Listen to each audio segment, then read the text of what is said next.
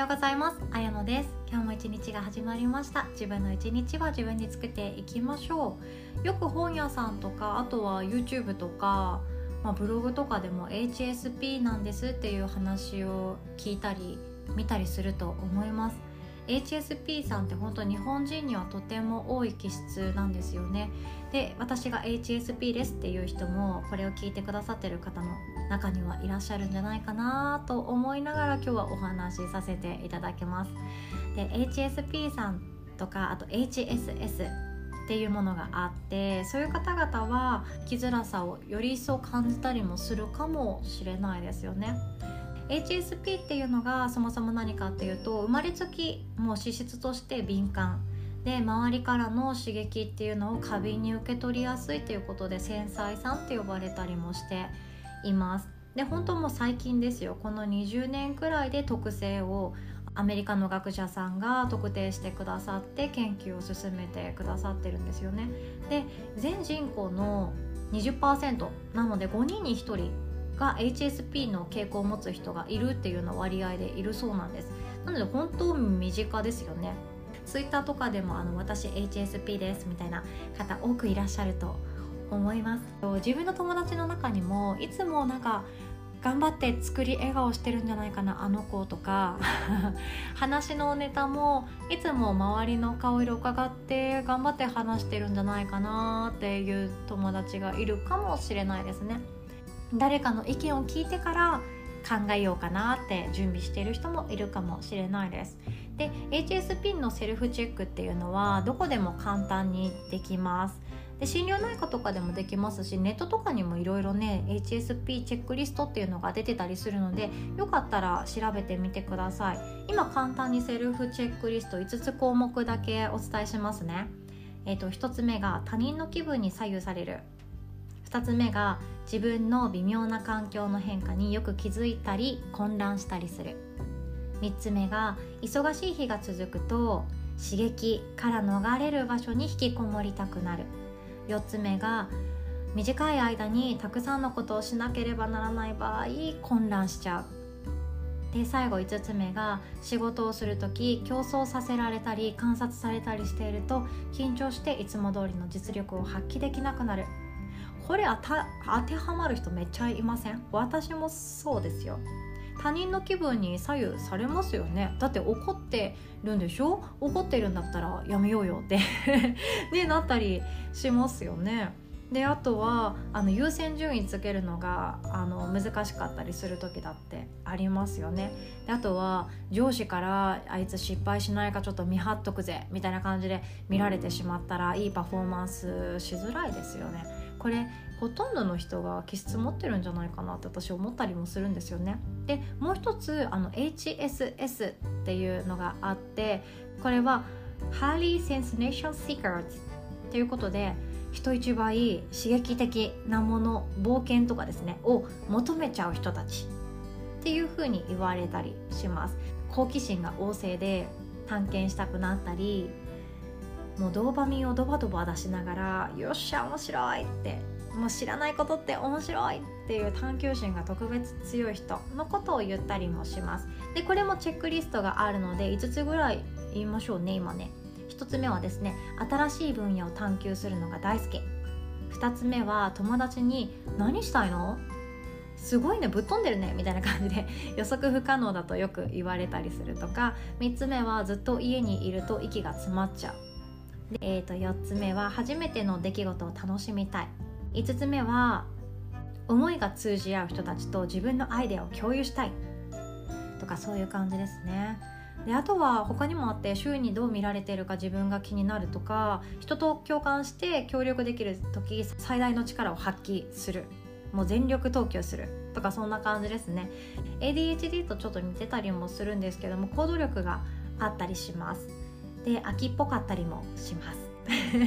で刺激に弱い強いっていうのがあって刺激に弱いのが HSP さんで刺激に強いのが HSS の方ですね。刺激的な人だったらあのリスクが高ければ高いほどワクワクしちゃったりとかそのリスクなんて怖くないさって思って自分ならできるって飛び込む人もいると思いますし HSP 刺激に弱すぎる怖い怖いって思ってる人だったらもうリスクがちょっとあるだけでもやめておこうって思ったりとか情報収集をしっかりやったりすると思うんですよね。行動もすぐできるかじっくり見てからするかとか全然違ってきたりもします。どっちもいいところがあるんですよね。で今日はえっと、こんな HSP とか HSS とかってそういう専門的なお話がしたいんじゃなくって私は心理学者とか精神内科のお医者さんとかじゃ全然なくってただのヨガインストラクターでカウンセラーってだけなので そういう話がしたいんじゃなくてこういう生きづらさを抱えている大人の発達障害ってここ最近本当に特集を組まれるくらい分かりやすくまとまってきましたよね。私 ADHD 気質なんですよねとか HSP っぽいんですよねとかいろんな人が定義して言いやすい場もできてきました。加えて女性だったらなおさらなんですけども仲間っていうものができて嬉しいなって思う瞬間あると思うんですよ。あ私も実は HSP でっていうような仲間づくりができやすくなったなとも思います。何かしらただ繊細です。ただ注意欠如です。って言われてしまうと自分の自分自身がなんか欠陥があるような気がしてしまって悲しく思えたりもするんですけどもそういうふうになんとかタイプなんとか気質っていうふうにくくられてくくってもらえるとあ私ってこういう人たちときっと感覚合うんだろうな仲間ができた気がするっていう風に思えて生きる気力がまた湧いてきたりもするかななんても思ったりします。こういうタイプでねまとまってしまうまとめられてしまうっていうのがあまり好きじゃない人も中にはいるとは思うんですけれどもほっと落ち着く居場所があるっていうのはいいことだなって思います。でヨガ的な考え方で言うと今日一番お伝えしたいのは自分の信用を作ってあげるっていうのがどれほど大切かっていうことなんですね。HSP だろうと HSS だろうと ADHD だろうと自閉症だろうといろんな発達障害があると思うんですけども自分が一番の自分の親友になってあげてください。これをするだけでこの考え方を持つだけで人生って大きく変わってきます。誰かに理解してもらえなくって悩むことってたくさんあるし誰かに相談したけれどもまだ悩んでるなとか誰かに相談してもまだキリが張り切っていないなとかまた悩んでる私っていうことってよくあることなんですよ。心配しないでください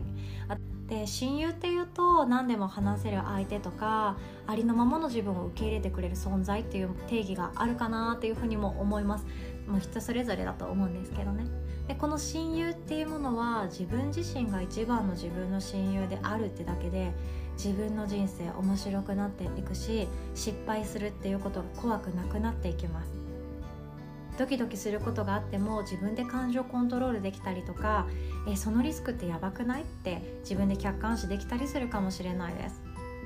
そして想像力っていうものも心が落ち着いていくとさらに膨らませることができてはあの人って本当はこういうふうに言いたかったのかなって思う瞬間があります。自分自身が親友ってすごくね抽象的で分かりづらいよって思うかもしれないんですけどそれ一番シンプルにやるのは手帳だったりもします。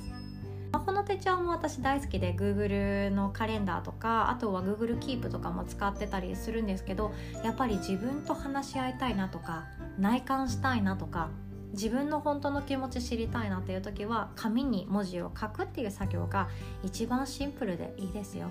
書いているうちにあ私ってこんな風に書き続けながらこの夢って本当はやりたくないんじゃないかなとかそんなことに気づけたりもするんですね。自分しか知らないことってたくさんあると思います。だって生まれてこの方ずっと一緒に生きてきたから。でこうやって自分っていうものを別にして考えるってなんか違和感ある人も多いかなって思うんですけれども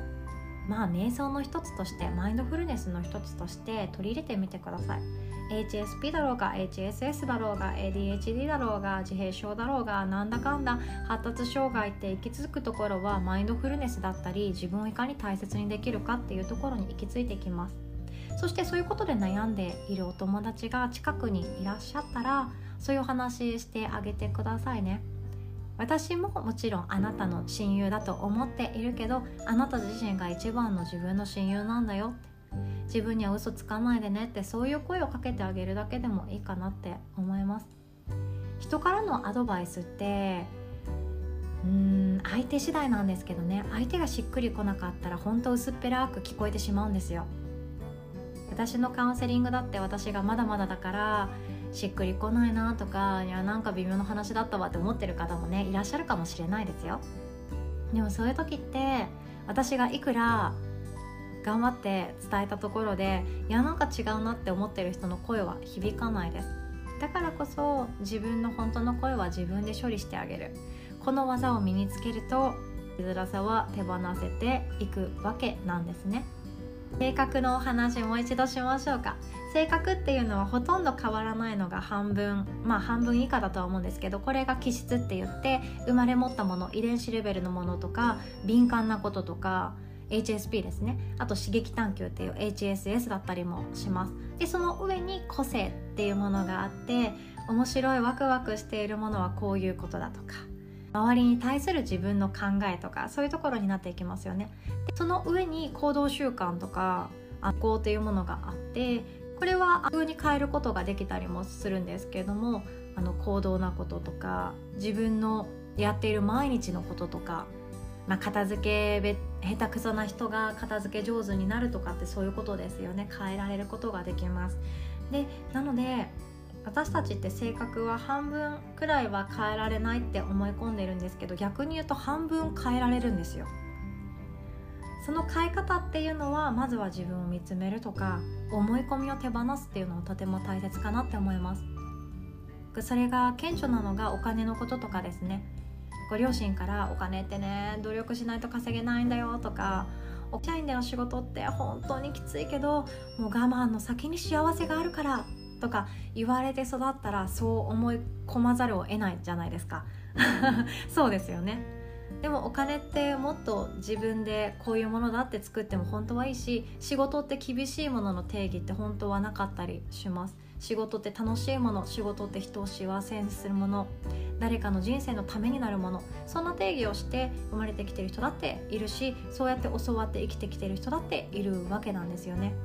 自分の考えとか行動とか習慣というものはすぐに変えられます。自分の性格は半分変えられます。だからこそまずは自分と親友になって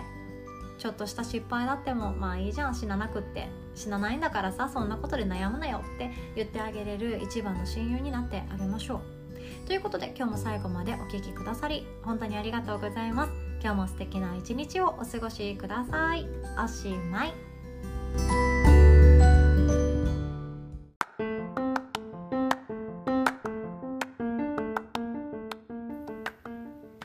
知らせです。ヨガの日ではですねオンラインワークショップを開催してくださる方を大募集しております。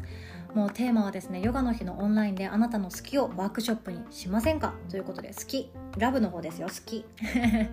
ヨガの日のレッスンにご参加いただいている方いただいていない方関係なく全ての皆様にオンラインワークショップを開催してみたいっていう方のお手伝いをしたいと思っております。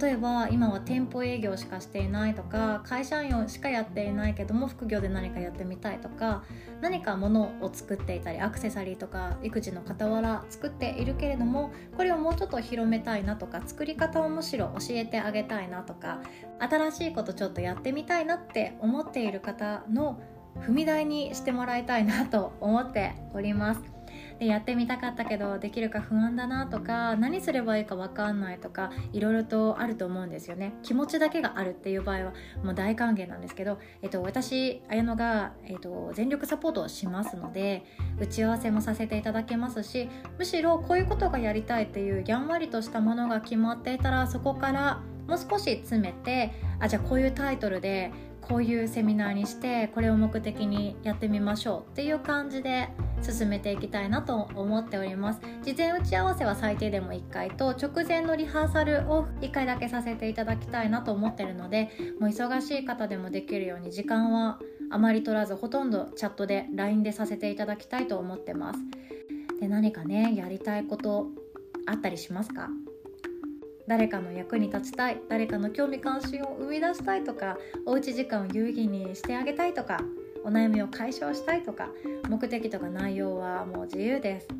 オンラインでねこれから何か仕事を作っていきたいなっていう方の第一歩めちゃくちゃ敷居が低い第一歩だと思いますのでチャレンジしてみてください。